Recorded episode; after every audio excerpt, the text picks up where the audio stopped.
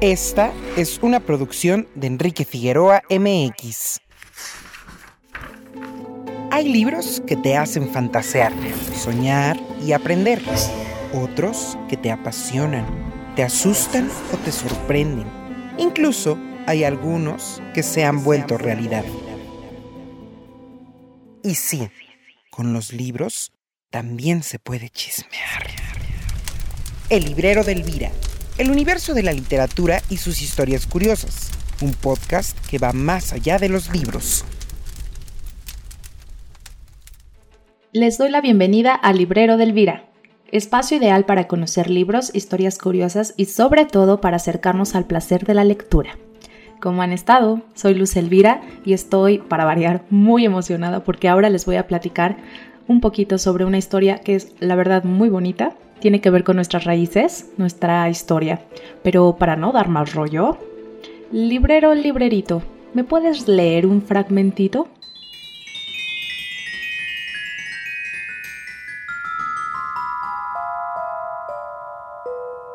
Quizás el sentido último de los viajes fuese el regreso. Se viaja para volver, había notado Quetzal en algún lugar de sus crónicas. El capitán Mexica se dijo que no tenía derecho a arrancar a Keiko de su casa por segunda vez.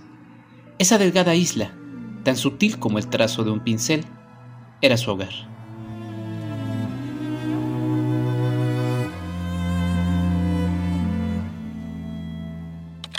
¿Quieres contactarnos? Mándanos tu comentario, tu choro o tu hechizo a palabra de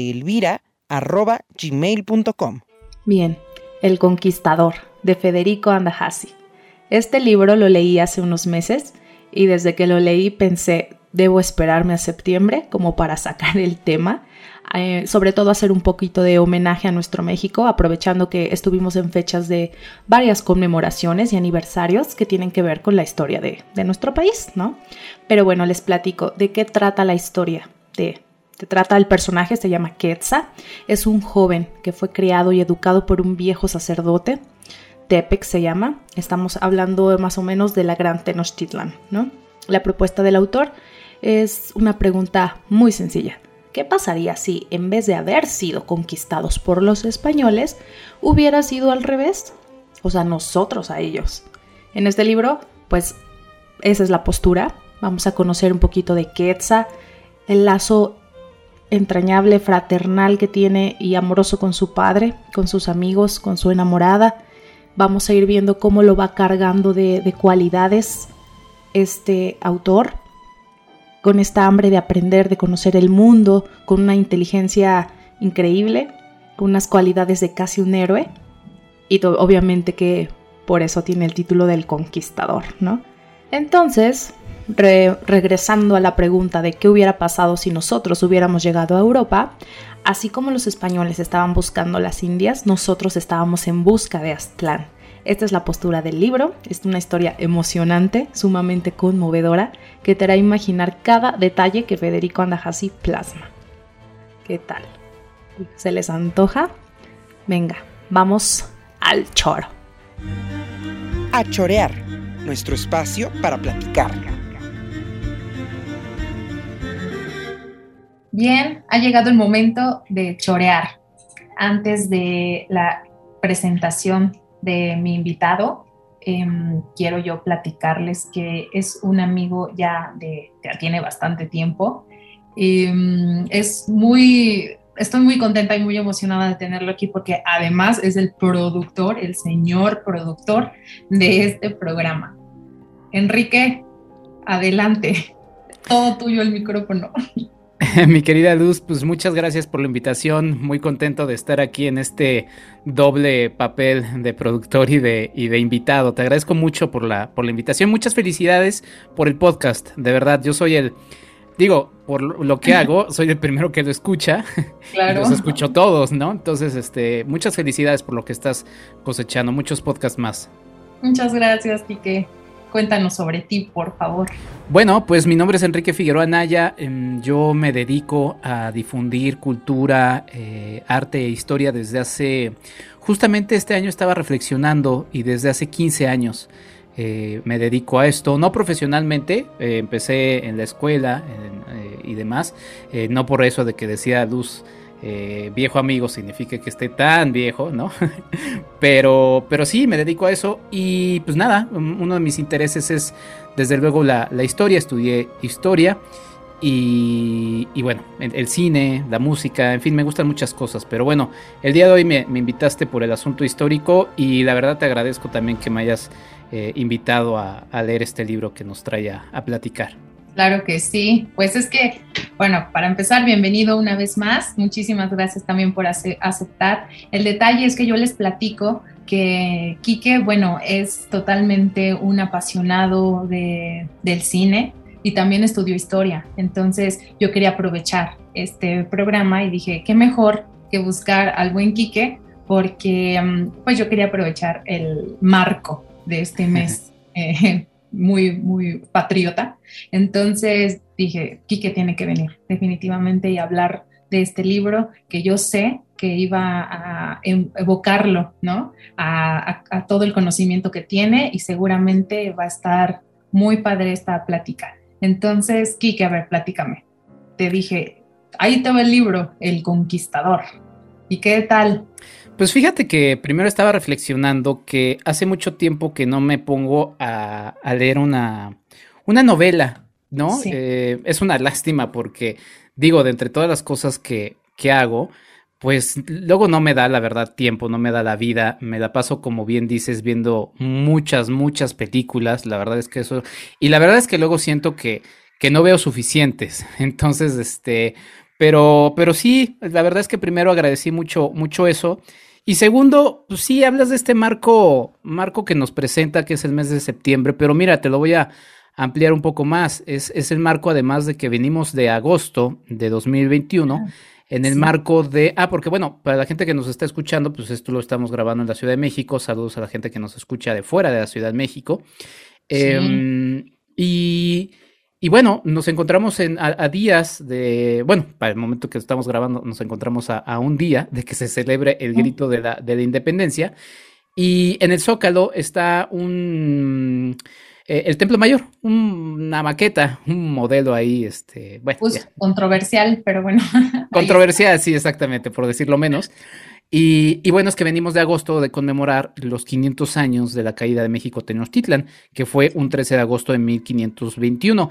Y en septiembre, si bien eh, la fiesta grande, por así decirlo, siempre ha sido el 15, eh, conmemorando la madrugada del 16 de septiembre, eh, se viene el 27 y el 28 de septiembre, que en realidad el 27 es cuando entra el ejército trigarante de Iturbide y el 28 es cuando se firma, por así decirlo, el acta de nacimiento, el acta de independencia de México. Entonces, eh, México va a cumplir 200 años este 28 de, septiembre. Exacta, y 500 de, eh, bueno, en agosto, ¿no?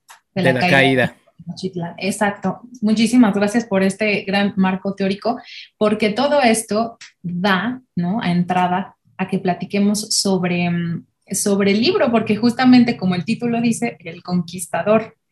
Em, bueno, Kike y yo tuvimos antes, estuvimos compartiéndonos también como información. y a mí me, fíjate que yo quiero platicarte con, a ver qué te parece, no sé qué te pasó a ti. Cuando yo empecé a leer el libro, también tenía un rato que no leía una novela. Sí, es ficción, pero obviamente tiene toda esta parte histórica que está fenomenal, ¿no? O sea, le echó ganas el, escritor, em, es argentino, cosa que también a mí me hizo, pues me hizo sentir como orgullosa también, como no, que nos volteara a ver, ¿no? Y quisiera hacer una, novela de, con este tema. Y al principio me, me encantó, a mí me gustó muchísimo el libro por la descripción, me emocioné, eh, obviamente me, enamoré, sí, me enamoré del protagonista de Quetzal. No sé qué te pasó a ti en el recorrido de, del, libro o qué es lo que te llamó la atención.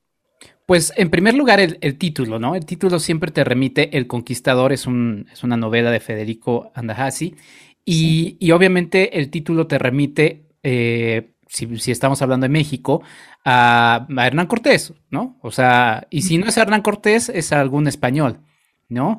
Y si no es un español, eh, pues no sé, quizá estás pensando, bueno, igual y, y, algún conquistador eh, en Asia o algún árabe o...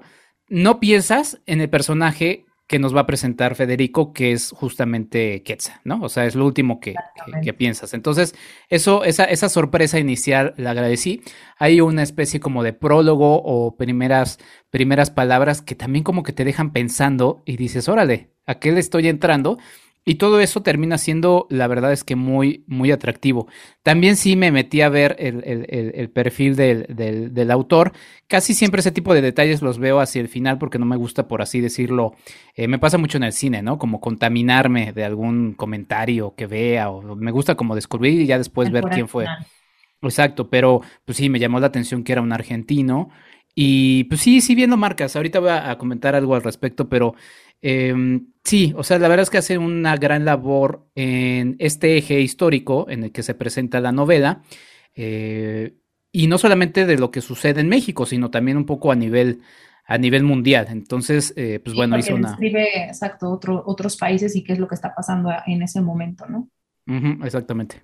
Sí, bueno, a mí eh, me encantó cómo inicia con este, bueno, aparte del prólogo, la descripción con este vuelo de las aves y te está diciendo totalmente todo lo que ve de, México, o sea, como el valle.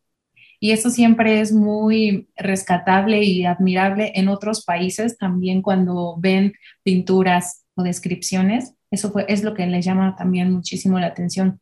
Muchos se imaginan cómo eran antes las planicies y cómo se veían las, las pirámides. Y este, sin duda alguna, este Federico, el autor, también, ¿no? Cayó en, ese, en, esa, le llamó la atención, lo que a muchos. Y, mm, también yo quería platicarte que justamente lo compartí, estábamos, yo estaba viendo en YouTube y vi una entrevista de él y fíjate que me gustó haberla encontrado hasta el final, ya, ya que leí el libro y lo releí, porque es muy bonito Em, cuando empiezan, uno de los, estaba en una entrevista, ¿no? Con unos estudiantes y uno de ellos le pregunta, oye, eh, ¿por qué Quetzal? O sea, aparte de que te inspiraste en Quetzalcoatl, pero ¿por qué Quetzal? Y él como que realmente no contestó al 100 la pregunta porque resulta que también más allá del nombre se inspiró en su hijo. Y es una historia bastante trágica, pero cuando tú empiezas, o sea, ya que leí el libro y todo, dije, wow, él supo plasmar ese lazo de padre-hijo y realmente el libro es muy emotivo, ¿no? Sí juega bastante con, con, los sentimientos, aparte de esta cuestión de descubrir, descubrir el continente, que no es el viejo, bueno, sí, el viejo continente, para él es nuevo, obviamente, pero Quetzal sí está lleno de, de unos valores o sea, es un superhéroe, ¿no? Sí, sí, es un personaje muy, muy interesante. Em, y es muy interesante finalmente este lazo que, mencionas. Eh, quería empezar también un poquito por lo que decías al inicio. Eh, como, como bien lo, mencioné, pues yo consumo mucho, mucho cine.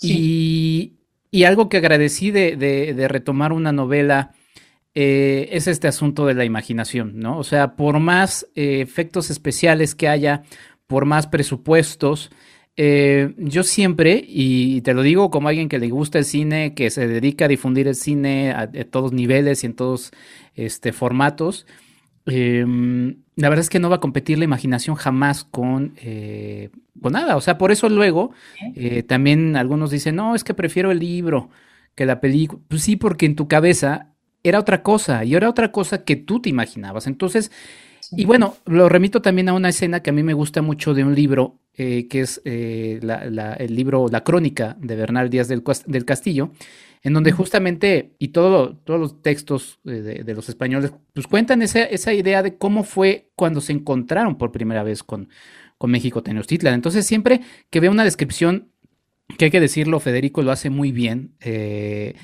detalla muchos, muchas cosas que, que sí te hacen, pues casi palpar, ¿no? Cómo, cómo era ese islote, em, que termina siendo tiempo después la, la, hoy Ciudad de México. Pero bueno, en ese momento era México, era, era México Tenochtitlan, por eso se llama el país como se llama, ¿no? Eh, me, me da gracia porque luego algunos eh, de fuera de la ciudad dicen voy a México y luego se burlan aquí. Dice, pero ¿por qué dices? Pues porque aquí esta es, esto es, o sea, Pues sí, ya se llama el país México, pero pues esto es México, esto es, esto es lo que dio a origen ahí. Inclusive hay quienes discuten que el náhuatl debería de llamarse más bien mexicano, pero bueno, esos son otros temas. Pero eso me gustó mucho, eso me gustó mucho y sí, es una historia muy, muy emotiva y creo que aprovecha para, para ir hablando de, pues sí, de algunas cosas que han estado un poquito en discusión ahora con, con el asunto de, nuestro presidente que está pidiendo ahí que pidan los españoles perdón y demás.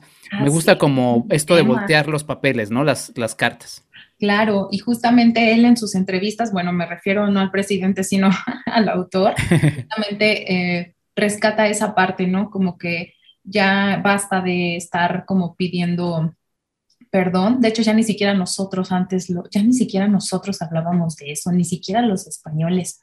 Em, porque como tú dices, ahora cuando empieza uno a estudiar y cuando te empiezas a dar cuenta de todas las visiones de los que hablaron, está Bernal Díaz del Castillo, como bien lo dijiste, está la, la visión de los vencidos, que a pesar de que como el título dice, la visión de los vencidos, realmente solo están describiendo lo que veían, como obviamente no podemos negar que nosotros también éramos ahí medio salvajes y, sanguinarios, pero también lo eran los españoles, solo de diferente manera, con otras armas y por otras razones. Y eso lo rescata en el libro, ¿no? Cuando Ketz empieza a describir como, ¿qué les pasa? ¿Por qué tienen a una persona ahí crucificada y semidesnuda? ¡Qué barbaridad! Nosotros también teníamos castigos y el castigo era prácticamente la muerte, ¿no? O cualquier cosa, ya este, te desterraban pero es, es padrísimo cómo lo describe, ¿no? Esta parte como de no estamos eh, en ningún momento que se victimizó ni nada, ¿no? Ni mucho menos, ni los otros. Y mm, esto, como dices, que empieza a través, una vez más, la, la disputa de que si se deben o no disculpar. A mí me gusta precisamente la postura de este libro, ¿no? Que simplemente te hace imaginar qué hubiera pasado si. Y, y me gusta porque al final eh, te, dice, bueno, si hubiera pasado esta persona con nuestros principios, con toda nuestra cultura, con toda la educación de amor y sí, también muchísima eh, frialdad en algunas cosas, ¿no? De su educación del personaje, hubieran sido cosas también maravillosas sin llegar a esta parte de el, el vencido y el vencedor. No sé qué pienses tú. Mm, voy a decir tres, tres, elementos que ahorita se me vinieron rápido a la cabeza y una es una, una precisión porque digo, entiendo, dijiste nosotros no éramos así, pero te voy a hacer una precisión y te lo voy a hacer con un chiste.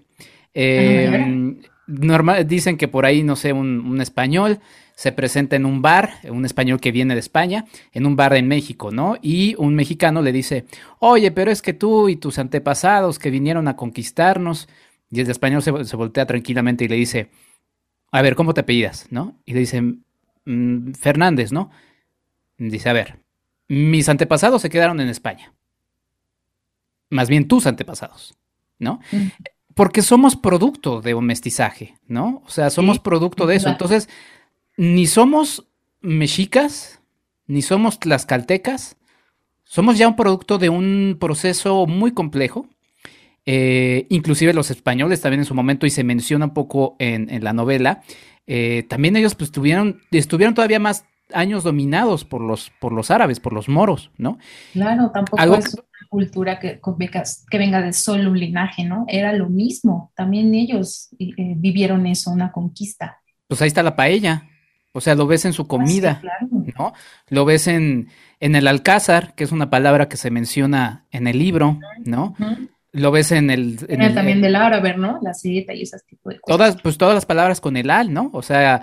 Eh, almohada. Almohada, sí, no sé si almohada, pero en una de esas sí, ¿eh? Y también, por ejemplo, el famoso ojalá, ¿no? Que siempre nos han dicho que es el o alá, ¿no?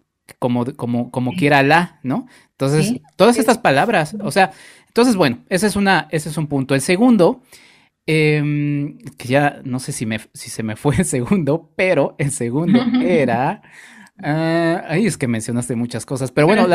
Sí, perdón, es que me dio así como que me, me, emocioné. Pero sí, o sea, veníamos de hablar esta cuestión de, del vencido y el vencedor, ah, del claro, claro.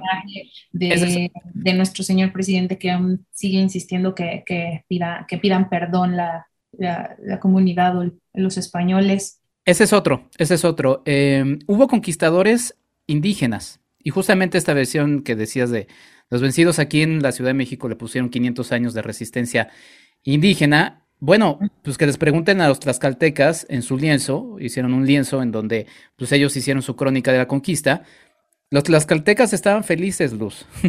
o sea, ellos estaban felices de haber vencido a los mexicas, porque los mexicas para ellos pues eran un imperio opresor, o sea, de verdad. Eh... Desde aquí vivíamos nuestras propias conquistas, nuestras propias guerras, ¿no? Y, y nuestras sublevaciones. ¿Por qué? Porque no era México. Era, o sea, bueno, el centro era México Tenochtitlan, pero luego al ladito tenían Tlatelolco, que era otra, otra nación. Sí, era una alianza, sí. Pero había muchas, muchas naciones, ¿no? Estaban los mayas también. Ellos eran los, de los también más sanguinarios y más independientes, ¿no? Los no, los de Tlatelolco. Bueno, de hecho era la fortaleza, ¿no? Ahí. Sí, en fin, había una diversidad y una riqueza muy interesante en donde pues no había un sentido de nación porque pues no, no eran una nación, o sea, los mexicas eran un imperio y como buen imperio pues eh, ejercieron su, su poder y, muchas veces de manera no, no tan sencilla. Esa es una. Y luego la otra, me acordé recientemente y ahorita andan allá en Europa. Los zapatistas, los zapatistas le respondieron a, nuestro presidente y le dijeron, a ver, no necesitamos perdón, o sea, más bien, y lo, asumen un poco, van como representantes de toda una comunidad de grupos eh, indígenas en nuestro país, porque muchos perduraron, a diferencia, por ejemplo, en los Estados Unidos, donde pues, la, la, decisión de los ingleses y luego de los Estados Unidos pues, fue exterminarlos. Aquí, por, por distintas eh, políticas, eh, el rey asumió como, como protegidos a los indígenas, entonces los protegió justamente y, y a partir de eso es que tenemos muchos grupos indígenas todavía en México. Pero bueno, los, los, zapatistas se fueron en barco, recientemente Luz, se fueron en barco a, eh, a, España, justamente en el mismo recorrido que hace Quetzal y su grupo de mexicas. Entonces me pareció muy romántico ese, esa situación porque justamente lo que los zapatistas ahorita querían hacer era mandar una especie de mensaje a 500 años, ahora ellos en barco se trasladaban a, a Europa. Entonces, bueno, hay muchos hilos comunicantes que me parecieron muy lindos. Sobre todo eso que dices, eh, son los hilos comunicantes que una vez más eh, fue muy bien trabajado y muy bien plasmado en el papel de este escritor, que aparte también tiene, eh, él le gusta mucho la historia, por lo que estuve viendo sus entrevistas en, en, YouTube en diferentes puntos, estuvo haciendo una, pues así, un tour, ¿no? Para, para promocionar su, su libro, es bastante conocido en, en, en Argentina. Y mm, por lo que vi, le gusta muchísimo la historia, le gusta muchísimo el arte. Y se me hizo también bastante eh, enriquecedor y curioso que la idea se le ocurrió cuando estaba él en gira de otro libro que se llama, creo que El alquimista, el anatomista, el anatomista creo es, disculpen. Y, y vino a México a promocionar ese libro y lo llevaron a Palacio Nacional y entonces en las escaleras está ahí, ¡pum!, el gran mural de Diego Rivera que dibuja ahí y está totalmente todo el retrato de, la conquista. Y ahí fue cuando llegó la, musa de la inspiración y dijo, ¿y por qué no escribir sobre esto, pero a, diferente? ¿Qué tal que si, y si hubiera pasado, ¿no? La gran pregunta de, lo, la ficción, ¿qué hubiera pasado si, si las cosas se hubieran invertido? Si al revés, los de aquí hubieran descubierto em, Europa. Y, me gusta eso que dices porque em, él sabe, precisamente sí supo em, encontrar como las fortalezas que teníamos nosotros como, como nación, como culturas, y las, y las, las, así las describe muy bien y las enaltece, ¿no? Éramos muy inteligentes, dominábamos muy bien eh, también la, la cuestión de la navegación, y todo, todo, todo eso, todas las virtudes, digamos, eh, las pone en un solo personaje, que es eh, Quetzal, Super Quetzal. Super Quetzal, sí.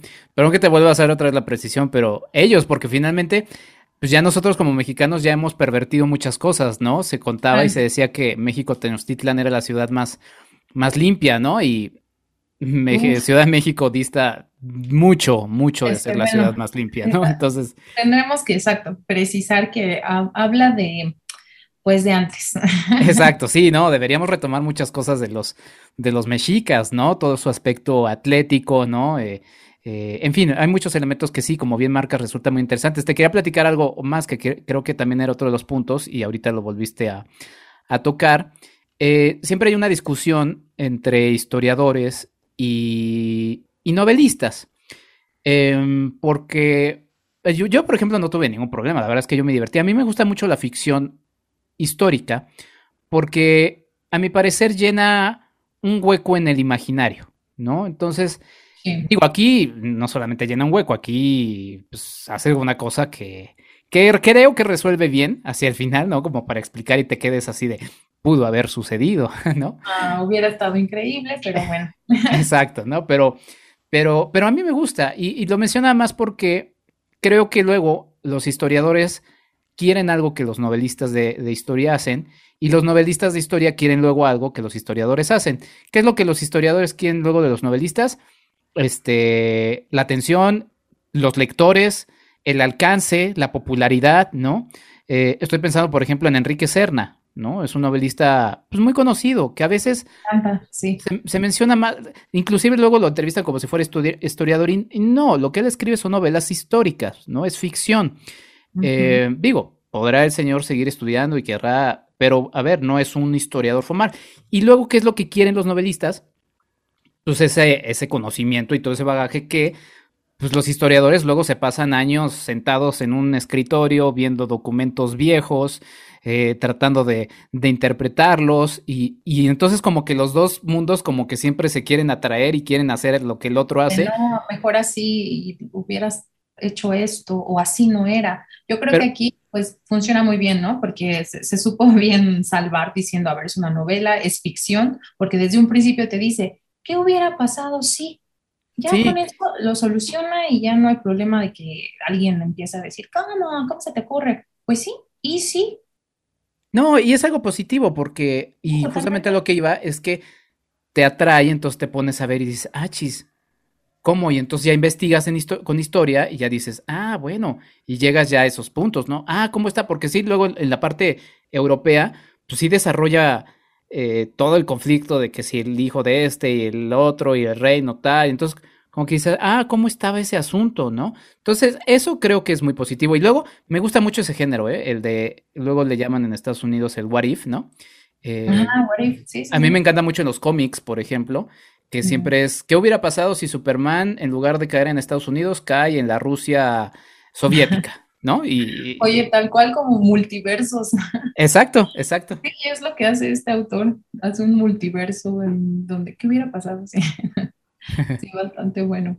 Oye, y luego, eh, ya vi, este tema aparte está pues bastante también hablado, ¿no? O sea, totalmente es un tema que me gusta también porque yo no lo había, no había encontrado esto desde esa perspectiva, ¿no? ¿Qué hubiera pasado? Siempre se queda todo en las cartas de relación en Hernán Cortés y pues documentos, como dices, meramente históricos. Y esta es la primera vez que yo me acerco a, una novela, sí, que tiene que ver con historia, pero se va totalmente al lado de la, de la ficción. Y eh, quería aprovechar tu experiencia y, y todo tu conocimiento me diste a sugerencia una película que también habla de un poquito el what if easy que hubiera pasado un poquito, donde una protagonista en vez de un héroe, fuera una mujer. Es la película de Erendira y, Kikunari. Eso, Erendira y Kikunari. Em, platícales a todos acá que, los que nos escuchan sobre esta otra postura con estos temas de conquista, donde totalmente la línea de tiempo sigue siendo cuando ya llegan los, los españoles. Sí, fíjate que eh, de haber leído el libro antes de que me pediste que te recomendara una película, te hubiera recomendado la otra también del otro director que se llama justamente Retorno a Aztlán. Ah, y justo habla también el libro de... Exactamente. va a buscar Aztlán. Exactamente. esto está buenísimo. Ah, pero bueno, ya la dejaré de tarea. Exacto, sí, chécala, la verdad es que vale mucho la pena. Bueno, Erendira Kikunari es una película de Juan Mora Catlet. Y Juan Mora Catlet filma primero El Retorno a Aztlán, que es la primera película mexicana eh, filmada totalmente en náhuatl. Y después se entera en la zona de Michoacán de una leyenda, de la leyenda de esta mujer que, porque también ese es otro, otro asunto, se conquistó México Tenochtitlan, pero los españoles tardaron todavía inclusive siglos en terminar de conquistar las demás partes que conforman hoy el territorio mexicano. Eh, fueron al sur, fueron al norte, este, en fin, la verdad es que se tardaron mucho en, conquistar varias partes. Fue la primera conquista, la caída, sí fue muy importante el Imperio Mexica. lo primero que hicieron. Exacto, entonces en lo que se nos narra en, en Erendira y Kikunari es que van ahora contra los purépechas a conquistarlos y de repente llegan y pues ya el rey de los purépechas dice, no, pues ya, si les ganaron los mexicas, pues ya qué podemos hacer, ¿no? Y este... se querían ahogar, ¿no? Ya sí, exacto, sí, mejor, exacto, eso me, da mucha risa. Mejor voy, en un bote me hago, ya, ni modo, ¿no? Que lleguen. Y, y, de repente Rindiri Kikunari, una mujer, dice, ¿qué te pasa? O sea, no tenemos que tirarnos al agua y ahogarnos, no, pues tomamos las armas y demás. Y un poco también está como esta este elemento de lo que imaginaba el personaje de Quetzal, ¿no? ¿Cómo sería eh, ellos eh, montando caballos, ¿no? Y eso es de hecho lo que hace eh, grande la leyenda de Irendira Kikunari, que era una, bueno, primero era una mujer y segundo era una mujer que estaba montando a caballo, entonces para los de para, para, los purépechas de su, de su región, pues era así como de wow, ¿no? Es como una diosa, Totalmente, porque aparte era un animal, bueno, que llegó junto con otra cultura, con otra civilización, que se les empezó así como que el chisme, ¿no? En las voces de cuidado, son los dioses, los nuevos dioses. Entonces de repente llega aquí una mujer montada en, el, en los caballos de los dioses, pues sí, claro, yo también me, lo hubiera creído. sí, que, que, se dice que sí había caballos en esta región, pero que pues los fueron matando, porque hay que recordar que pues había caballos en, en el norte, ¿no? Entonces, sí, en el norte este, sí se veía. Entonces, este, pues sí, pero sí, por eso la, la recomendé y porque pues también es una historia muy, eh, pues que reivindica justamente a, a, las mujeres de aquella zona. Eh, y bueno, en fin, pero bueno, ahí está Erendira y Kikunari de Juan Moracatlet. Excelente, muchísimas gracias, Kike. Pues entonces ya, ya escucharon, eh, aparte de, de la lectura que les conté, bueno, que le estamos platicando Kike y yo de eh, El Conquistador de Federico Andahasi, también están estas eh, opciones eh, cinematográficas, ¿no? El Retorno a Aztlán y la de Erendira. Pero, ¿qué te parece si aprovechamos y hacemos una pausa, Kike, con algunas recomendaciones em, de cine, justamente que tengan que ver con toda esta línea y este tema y este tema? ¿Te parece? me parece perverso. Excelente aconsejarte, porque nunca está de más. Aprovechando el tema, se me ocurrió traer una serie de películas relacionadas que creo que vale mucho la pena que le echen un ojo. La primera es Barroco, de Paul Leduc, es una película que pueden revisar en Amazon Prime Video y que es básicamente un musical. A lo largo de esta cinta eh, vamos viendo la riqueza de nuestro país a partir del tema musical, ¿no? Inclusive vemos por ahí la llamada tercera raíz que ya se ha, se ha demostrado que es mucho más amplia de lo que se ha dicho, que es la, la africana. Y la verdad es que es un experimento casi experimental muy interesante que hay que echarle el ojo. La segunda es Epitafio de Julen Olaizola y Rubén Imas. También es una película que se puede revisar en Amazon Prime Video y que nos trata la historia de un conquistador que manda Hernán Cortés a que junto con dos hombres escalen, suban el Popocatépetl a buscar eh, material que terminará siendo importante para sus armas. Es una metáfora, una metáfora muy linda porque mientras van escalando el Popocatépetl, eh, estos conquistadores se van enfrentando a lo que terminarán enfrentándose, valga la redundancia, en la conquista ya de México Tenochtitlan. Esta película también está en Amazon Prime Video. Y finalmente, eh, dos más. Retorno a Aztlán, que ya la mencionamos en la charla, que esa la pueden ver eh, justo con Erendira y Kikunari en eh, Vimeo, Vimeo On Demand, ustedes buscan ahí y la rentan. Y Desiertos Mares, de José Luis García Agras, que es la historia de un guionista al que le encomiendan una eh, historia sobre la conquista de México Nada más les voy a presentar una escena que me gusta mucho. Él está viviendo su propio duelo, eh, se está separando de una mujer, está recordando cuando su papá los deja eh, eh, del seno familiar y vive su propia noche triste enfrente de la maqueta del Templo Mayor llorando y pues bueno, obviamente es una especie de símil con la llamada Noche Triste, que bueno, ya ahora le están cambiando el nombre de la Noche Victoriosa, ¿verdad? Pero bueno, ese es otro tema. Esas son las recomendaciones para este episodio cine, para seguir hablando de la conquista de México, Tenochtitlan. Arroba Palabra de Elvira y Luz en TikTok. Pues bueno, ahí están las recomendaciones de recomendarte con el buen Enrique Figueroa Anaya. Y sigamos con, con el conquistador. Bueno, ya, ya hablamos un poquito de Quetzal, que sí, la verdad, ya les digo, yo me enamoré, me encantó Quetzal, se me hizo increíble, la historia de romance con esta chica, la relación tan bonita que tiene con su papá, que bueno, ya, ya descubrimos que pues tiene que ver por, por el autor y quiso ahí plasmar un poquito eh, esta, mm, pues la tragedia que tuvo ahí con, con su hijo y pues creo que hasta está, es un homenaje muy, muy bonito para, para él. Y eso me hizo ver el libro con, con, con, diferentes ojos, totalmente, porque al inicio, bueno, la primera vez que lo leí, eh, me enfadó un poquito el final, porque dije, ¿cómo? O sea, oh, vienes diciéndole, diciéndonos qué hubiera pasado y estás enalteciendo al, al personaje y al final, oh, no les quiero contar, pero por favor, definitivamente lean esta novela, está muy digerible, está muy, muy, muy rica, la van a disfrutar, no sé qué piensas tú, Quique, em, ¿estaría o no en tu librero este libro?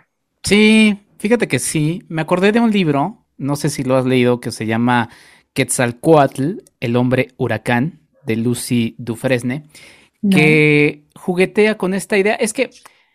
Además de, de, los elementos históricos, lo que hace también eh, Federico es eh, usar algo de esos imaginarios, de esos mitos, porque se dice, y ahora que también está muy en boga, porque lo quitaron de la glorieta de reforma, a Colón. Y, y hay, eh, siempre se ha dicho que quizá eh, Cristóbal Colón no fue el primer hombre proveniente de Europa que pisó suelo americano, ¿no? Bueno, digo, podremos ser todavía más estrictos y decir lo que no, porque pues obviamente los hombres que cruzaron el estrecho de Bering, ¿no? Pues fueron estrictamente los primeros de que vinieron de esa zona, pero bueno, ya me estoy yendo muy atrás, ¿no? Pero bueno, el asunto es que se dice que los vikingos, eh, pues ya eran grandes navegantes, entonces llegaron. Está muy fuerte, ¿verdad? Esa, esa postura histórica, ya, ya más que una teoría, ya está siendo. Pues, pues no sé, no sé si históricamente, de hecho, mira, te voy a, contar otro chisme, ¿no? se dice que también pudieron cruzar por, no solamente por el estrecho de Bering, sino por Australia hay estudios en donde se ha dicho que, que, es que imagínate, o sea, se congeló todo, entonces se crearon una especie como de puentes eh, de hielo, ¿no? Eh, dicen que hay más relación entre la fauna de la zona norte de, de, Asia, bueno, de Asia con la zona norte de México, que de la zona norte de, de, América, perdón, con la zona sur, que la zona sur de América tiene más relación con lo que hay de fauna eh, y biodiversidad en, en Australia. En fin, son teorías ahí muy interesantes, pero sí se dice que quizá los vikingos, y me acordé justamente de este libro que te decía de Quetzalcoatl, el hombre huracán, porque lo que hace este otro autor, que es Lucy Dufresne, es imaginar justamente esa historia, que eh, Quetzalcoatl, o sea, cómo nace la leyenda de Quetzalcoatl, ¿no? Pues un vikingo que se pierde, llega, lo toman como, como, como Dios y pues todo eso. Todo eso se desarrolla en ese libro. Y de aquí, aunque no eh, especifica mucho, como que sí lo, lo toma también como una, una, parte. Entonces, no solamente usa elementos históricos, sino que también se, se vale de algunos elementos del imaginario, de mito. Y, y, pues nada, la verdad es que termina siendo un relato muy, muy interesante. Y sí, fíjate que yo también me quedé con esa sensación al final como tú, pero creo que es una especie como de... Es que mira, si no, o sea, igual lo hubiera desarrollado toda, digo, no quiero echarles a perder nada, pero si no se puede... Si no hubiera sido extenso, ¿no? Si eso hubiera sido una novela de tomos prácticamente. Exacto, es que podría desarrollar que, exacto, what if, ¿no? Y entonces, ¿cómo hubiera cambiado? Ya la ficción, posiblemente. Exacto, cómo, cómo ya todo cambia y... E incluso hasta yo dije, igual y hasta no quiso ahora poner como tal vez dije, no, igual y no quiso meterse en más controversia como de, ay, ahora los sanguinarios y pobres es lo de los españoles. Pero bueno, fue una, es una novela divertida, sí, sí, sí funciona, eh, está bastante bien elaborada. Yo creo que también mm, para variar eh, todo su conocimiento de, de, psicoanálisis y de, bueno, de la psicología, que es su primer este, vocación, pues lo plasma en, el personaje de, de, de, Quetzal. Está excelentemente bien elaborado su, su, personaje. Creo que toda acción que él hace sí corresponde al, al psicoanálisis de, del protagonista, ¿no? Eso es eh, completamente. Pero bueno, antes de terminar esta hermosa charla, eh, Kike, me gustaría que nos... Pero yo tengo una pregunta para ti, Luz. Ah, ok, dime. ¿Cómo sentiste el final? Porque, mira, te voy a, te voy a, no, no tanto el, final, sino el trayecto hacia el final. A mí se me hizo un poco precipitado porque la primera parte es muy detallada y ya después como que sentí que, se le estaba acabando el papel, o no sé qué estaba sucediendo, pero sentí que corrió. Sí, yo también, totalmente. Eh, vi que esta novela fue ganadora de un premio Planeta, es la editorial justamente por la cual, eh, con la cual salió el libro. No sé si también tenía como cierta eh, extensión, porque yo vi que se inspiró demasiado al inicio, o sea, era la historia de Quetzal y todos estábamos embobados, ¿no? Y de repente llegó, conoció, y bye. Entonces, sí. Este, sí, yo también sentí eso, por eso es que me empecé, te digo, a enfadar, a, a enojar, y al final es como de, ¿cómo? Yo creo que híjole, tal vez sí, no, no hubiera pasado nada si lo hubiera extendido un poquito más, pero no sé si en una de esas tuvo que ver con, con la extensión o que se lo, así se lo pedían. Digo, yo apenas estoy, no me considero escritora, pero sí me ha pasado eh, cosas que me han mandado a hacer. Em, luego digo, oh, lo tengo que cerrar porque ya estoy llegando al límite, ¿no? De lo que me pidieron en cuartillas, en páginas, en estructura. Entonces, no sé si haya llegado a pasar eso, porque sí se ve como muy, como si fueran dos partes, exacto, ¿no? O sea, el antes y, y la conquista, por así decir. O sea, ya casi que dos capítulos, bye. Sí, pues no sé, me quedé un poco con esa idea, pero te voy a corregir como te decía tu padrino Arturo J. Flores, porque pues yo lo escuché y edité ese episodio. Si eres escritora, Luz, porque como él dice, pues escribes. Bueno, tienes, tienes razón. Está bien. Yo como escritora me ha pasado totalmente. Pero bueno, que yo podría seguir platicando del, libro, pero también me gustaría que todos escucharan eh, también más allá lo que, lo que haces, lo que has hecho, en dónde te pueden encontrar, porque también Kike tiene podcast, chicos, también tiene muy buenos artículos y habla de cine fenomenal y sobre todo como ahorita lo estuvieron escuchando, enriquece, corrige y aclara cosas históricas que le da muchísimo más fuerza a, todo lo que vemos y hacemos. Platícanos, Quique, de ti, mucho más. No, no corrijo, no soy ese, ese mi querida ah, Luz, no. para eh, enriquecer, para enriquecer. Exactamente, sí. Me gusta esa palabra. Eh, ahí pueden checar todo lo que hago. Como bien dice Luz, también tengo mi podcast y pues ahí hablo de cine, historia y educación. Y en historia este, este par de meses he tenido bastantes, bastantes cosas de, de qué hablar, entonces este, pues ahí está para que, para que hablemos. Pero pues nada, muchas gracias Luz por, por hacerme eh, traer para hablar de, literatura. Te digo, hace mucho tiempo que no leo mucho, pero leo mm, tesis eh, doctorales, personajes, artículos, textos de ese tipo. hace mucho tiempo que no me sentaba a, leer una novela histórica y lo agradecí mucho y pues nada, muchas gracias. Sí me dijiste, ¿no? A ti y, aparte para complementar en, en, su podcast de Enrique Figueroa MX, justamente en todo este marco del que platicábamos, de los 500 años, de, le pusieron resistencia indígena, ¿no? Sí, sí, en la Ciudad de, México. Ciudad de México, Tenochtitlan, ajá. Eh, justamente hizo dos programas, episodios sobre Hernán Cortés, que también es sumamente interesante porque son expertos los con los que él empieza a platicar de Hernán Cortés, ¿no? Más aparte, bueno, la experiencia y todo el conocimiento que tiene aquí que de historia, buscó también expertos sobre el personaje de Hernán Cortés.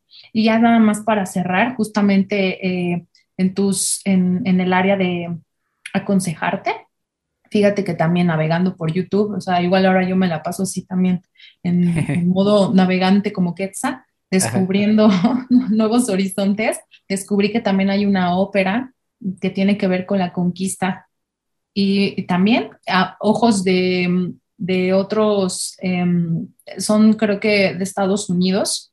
Ajá. Y les voy a pasar el dato en, eso ya se los pasaré en mis redes sociales, en Instagram, pero ahí por si quieren echar el ojo también de quién es más eh, la postura de, de, los, de nosotros como eh, conquistados, por así decirlo. Eh, está bastante bueno porque pues manejan ópera, hacen unas puestas en escena ya muchísimo más modernas, así como que ya este, pues una ópera mucho más moderna, no de las de antes, ¿no? Tipo de Mozart, la flauta mágica, no, para nada. Entonces ya juegan también con cosas arquitectónicas, con la, con, la ropa. Y en el área musical, pues bueno, yo sé que a muchos no les puede gustar este, este género de, de como que de rock, ópera rock, pero si no quieren escuchar a Mago de Oz como tal la música, escuchen las canciones porque tienen un disco que todas las canciones hablan de la conquista.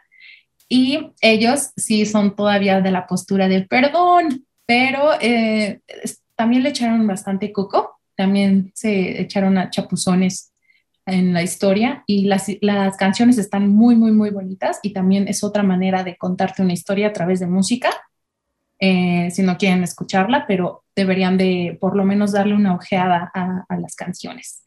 Hasta aquí una recomendación más. Ojalá que podamos seguir platicando, Kike, de estos temas y de otros que, que tengan que ver con cine e historia, que te gustan muchísimo. Pues muchísimas gracias. No, muchas gracias a ti, Luz. Nada más quería rapidísimo decir, sí, es todo un género, todo un género, todo este de, no sé si tenga algún nombre de te digo, este libro que te decía de Quetzalcoatl, esta ópera, viene también una serie llamada Maya. Eh, pensé en el, propio Apocalipto, ¿no? Que si bien ah, luego tengo mucha, muchas eh, puntos de vista encontrados con Apocalipto, me gusta mucho el final de Apocalipto, ¿no? Eh, en fin, hay muchos elementos, no sé si le podríamos llamar un género ya ves que ahorita, pues sí es un fenómeno, pues no sé, no sé si tenga como dices un nombre, pero pues sí se puso ahorita mucho en boga. También está la serie de Ran en, Amazon Prime, no la he visto, pero pues también se ve una producción bastante, bastante buena. Y también está el 11, sacó La Malinche, que creo que también tuvo bastante éxito y fue muy bien aceptada. Entonces, pues ya escucharon, hay muchísimas cosas que ver y sobre todo que leyendo este libro y, empiezas a darte cuenta de otras cosas, empiezas a, darte cuenta que, es bien bonito que mm, nos volteen a ver, ¿no? Desde la historia y sobre todo que también rescatan las cosas positivas, no solamente enfocados en, a qué poca, como fueron así con nosotros. No, no, no, o sea, también trabajan todas las otras eh, vertientes que se puede ver de la historia, ¿no? De México. Pues muchas gracias, Luz. A ti, Quique. Hasta la próxima. Bye, bye, gracias. Arroba Palabra de Elvira en Instagram.